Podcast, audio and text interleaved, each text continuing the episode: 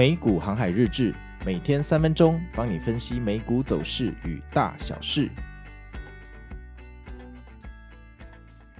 大家好，我是美股航海王哦。那今天是台湾时间的礼拜四，我们来聊一下昨天礼拜三的美股盘势哦。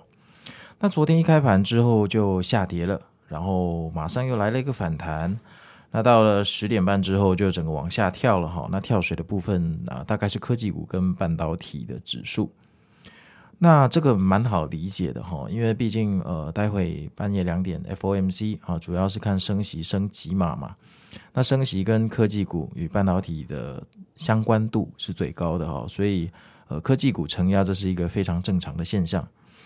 但这边呃看到这个盘，我就没有太多的理会哈，因为毕竟呃今天是 FOMC 的夜晚嘛，所以半夜两点以前的盘势都说不准，所以也不太需要理它。反正如果呃早盘跌，那两点以前大概率空头也会回补哈，它不太可能走一个完完全全的大顺盘或大阴盘。它到了两点之后啊，确认升息一码哈，就是二十五个基点，那股市就开始垂直往上冲了哈，老样子。那因为大家都知道两点呃发布结果，但两点半这个鲍尔可能要演讲哈。那通常这个短线交易者最喜欢在这边做交易的，就是演讲前又会开始下跌啊，叫做这个短线交易者的利多出尽哈。然后呢，演讲的过程啊，两点半开始啊，鲍宇又没讲出什么新的东西啊，那股市就不断的往上推升。但是后来他说了一句，今年也许会再加息哦。那从那个时候，股市就从高点往下掉，本来都已经这个有点 转涨了哦，就马上再由涨转跌。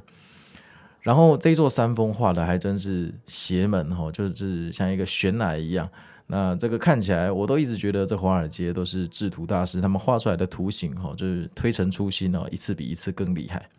那这个山峰看起来虽然很吓人，可是其实你仔细看哦，它以标普指数来讲，它的振幅只有零点七个百分比，所以算是相当相当的客气跟温和哦。它不像二零二二年，如果是 FOMC 当天这样的一个山峰，至少是二到三个百分比哦。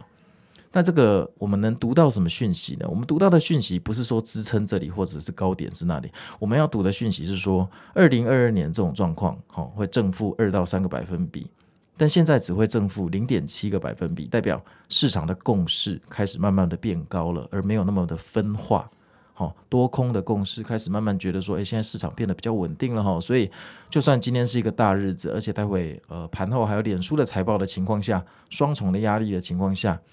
呃，大家还是没有做出一个太大幅度的调动仓位的动作哈。好，那接下来就是最令人感动的部分啦。这个盘后的脸书啊，交出了超乎预期的财报哈，那整个大涨，飙涨了百分之七。那我个人觉得这一波标普挑战四千六的几率蛮高的哈，看来庄家就是要往上拉了。所以如果你现在还在做空的话哈，